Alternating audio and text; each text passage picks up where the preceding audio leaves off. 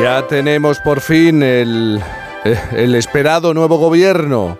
Cuando una cosa así ocurre, siempre es inevitable que en su primera etapa se creen expectativas y luego muchas veces viene lo que, lo que se da en llamar el desencanto. Lo cierto es que desde la transición no sé ya de cuántos desencantos he hablado, cuántos hemos presenciado o sentido.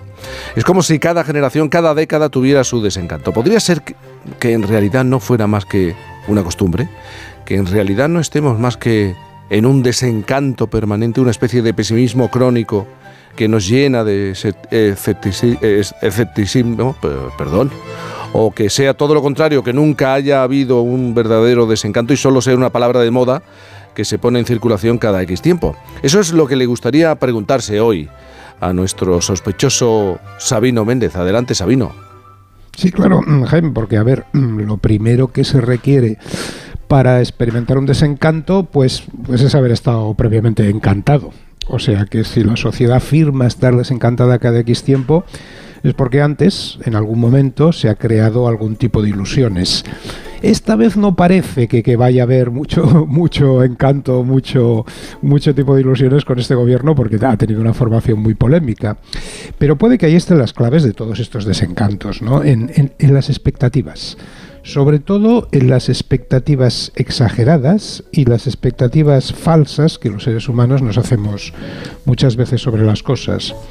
Generalmente, la verdad es que tenemos la idea de que nuestros valores morales, nuestros proyectos, son una cosa que creemos que hemos reflexionado y calibrado más de lo que en realidad probablemente hemos hecho. Con lo cual, nuestras expectativas creemos que son el resultado de un trabajo mental, racional.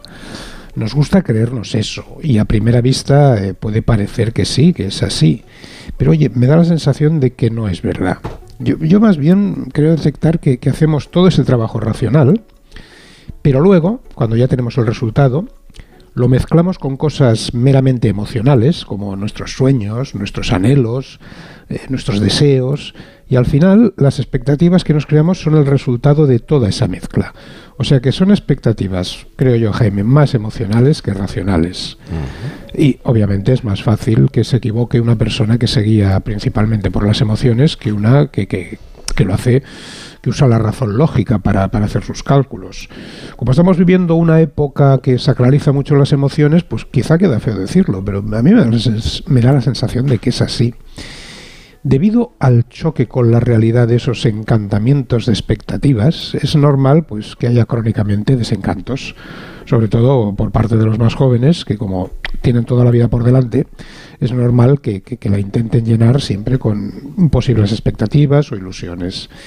La, primera vez que yo recuerdo haber oído hablar de desencanto, Jaime, fue cuando, fíjate, todavía no se había acabado la transición, en el año 76 había empezado hacía poco la transición y el director de cine Jaime Chavarri estrenó una película titulada así, El desencanto, que era un documental sobre la familia del poeta franquista Leopoldo Panero y que pretendía mostrar el, lado oscuro y problemático de una familia supuestamente feliz y prestigiosa.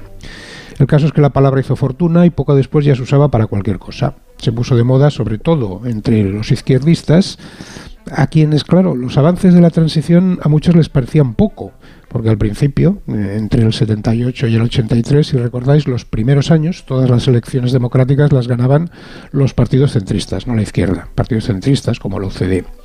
Encima, cuando por fin gana la izquierda, en diciembre del 82, o sea, al principio de, de 1983 en realidad, pues ya se había cambiado de década y los progresistas de los 70, de la década anterior, los que habían sido jóvenes en los 70, se encuentran con que ya son más mayores, que ha llegado una nueva generación de jóvenes y ha empezado la movida. Con lo que otra generación de, de casi niños, porque la movida fue una cosa de casi niños muy precoces, les ha arrebatado el centro de la modernidad, de lo cool. O sea, se encuentran con que por fin mandan, pero ya no son considerados los más modernos cuando lo consiguen y eso hace que se sientan mm, defraudados en sus expectativas, o sea, sintiéndose desencantados. Para intentar ponerse al día, recuerdo perfectamente que se cambiaron los tejanos y la Vespa por trajes de Adolfo Domínguez y Porsche 911, pero lo único que consiguieron, obviamente, es sentirse más todavía en crisis y aumentar el desencanto. Pero el siguiente gran desencanto que recuerdo vino pues una década después, tras las Olimpiadas del 92. De nuevo se creó una ilusión desmesurada en un proyecto modernizador y, y, la verdad es que tras los fastos del 92, que tuvo exposición universal en Sevilla incluida, se comprobó que se detenía el crecimiento económico, que venía una época de involución, de corrupción, de paletismo, me atrevería a decir, o sea, todo lo contrario a las expectativas de cosmopolitismo internacional que había despertado el proyecto olímpico. Es la época, en 1994, si te acuerdas, Jaime, que se fuga de España el director de la Guardia Civil, nada sí, menos, señor. a Laos. Sí, sí, con un problema de un tremendo asunto de corrupción. Y fíjate, el tercer gran desencanto creo que creo yo que llega al entrar el nuevo siglo. Y, llega con la aparición de Internet y el desarrollo de las redes sociales. Eh, la aparición de Internet y el desarrollo de las de redes sociales hace concebir las expectativas de que lo digital permitirá democratizar mucho más la cultura, el mundo, las relaciones humanas, crear un mundo más democrático, más informado, más culto. Pero en la siguiente década lo que comprobamos es que las redes digitales mmm, probablemente sirven, ayudan a esas cosas, pero también sirven para mentir mejor, para engañar a la gente con más eficiencia y llegan los grandes desencantos de, por ejemplo, el año 2008 con la crisis financiera y el, el famoso embudo del año 2016 con, con sus fake news, con la victoria de Trump, con el Brexit de Inglaterra en Europa. Y en el fondo, en general, Oye, la demostración de que las redes e Internet han aumentado, pues sí, efectivamente, la solidaridad entre personas, pero también es como un patio de vecindario superficial y cotilla que, sirve para acosar, sirve para cancelar por motivos exclusivos de odio. O sea que descubrimos que las redes sociales pueden también ser muy crueles. Yo creo que el desencanto digital ha sido el más potente de las últimas dos décadas, tanto que ahora, si te fijas, ya hay muy poco encantamiento más bien desconfianza con la inteligencia artificial.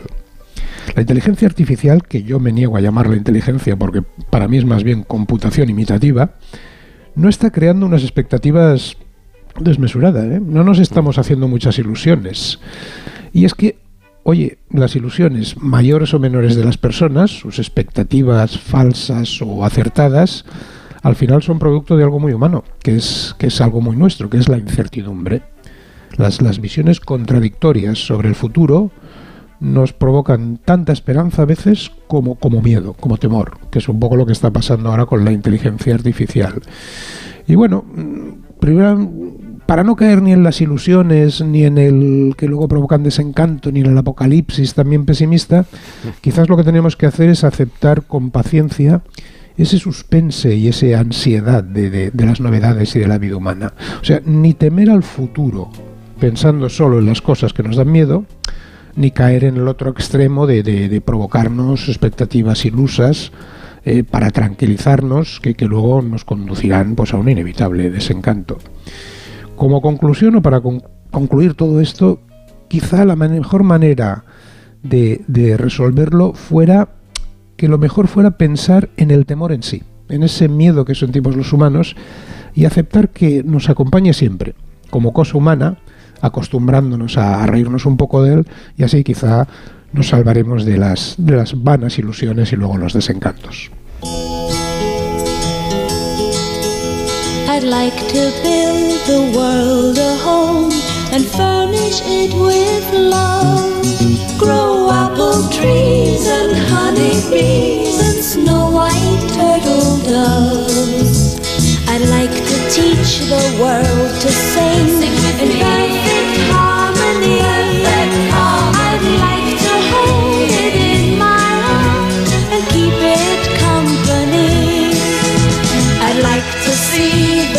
Háblame de esta canción. Bueno, es que estos sí que estaban perpetuamente encantados. Sí.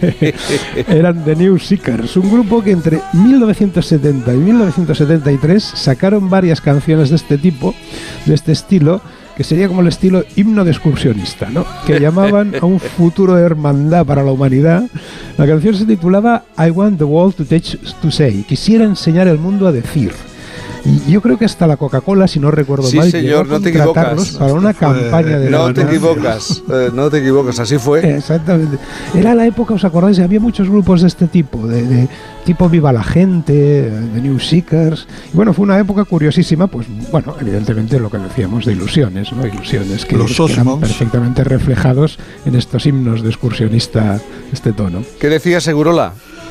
Estaban los hermanos eh, mormones, los Osmonds también, que estaban... Los Osmond, que- ¿cierto?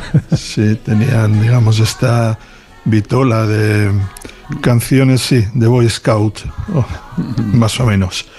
Y tuvieron éxito. Yo creo que durante tres, eh, dos o tres años eh, tuvieron un par de veranos tremendos. Los New Seekers y este tipo de. Esta canción, por ejemplo, la aprovechó Coca-Cola como yo creo que es su anuncio más famoso. Por lo menos no recuerdo uno más impactante que este.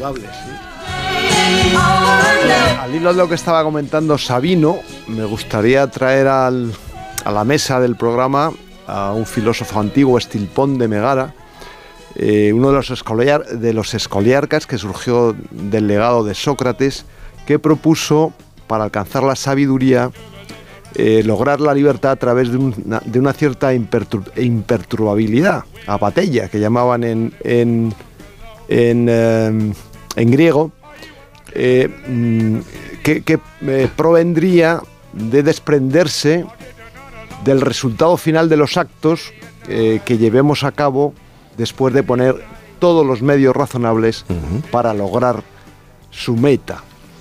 Es decir, pensarlo, razonarlo y una vez que hayamos hecho todo lo posible, desprendernos de- del resultado final.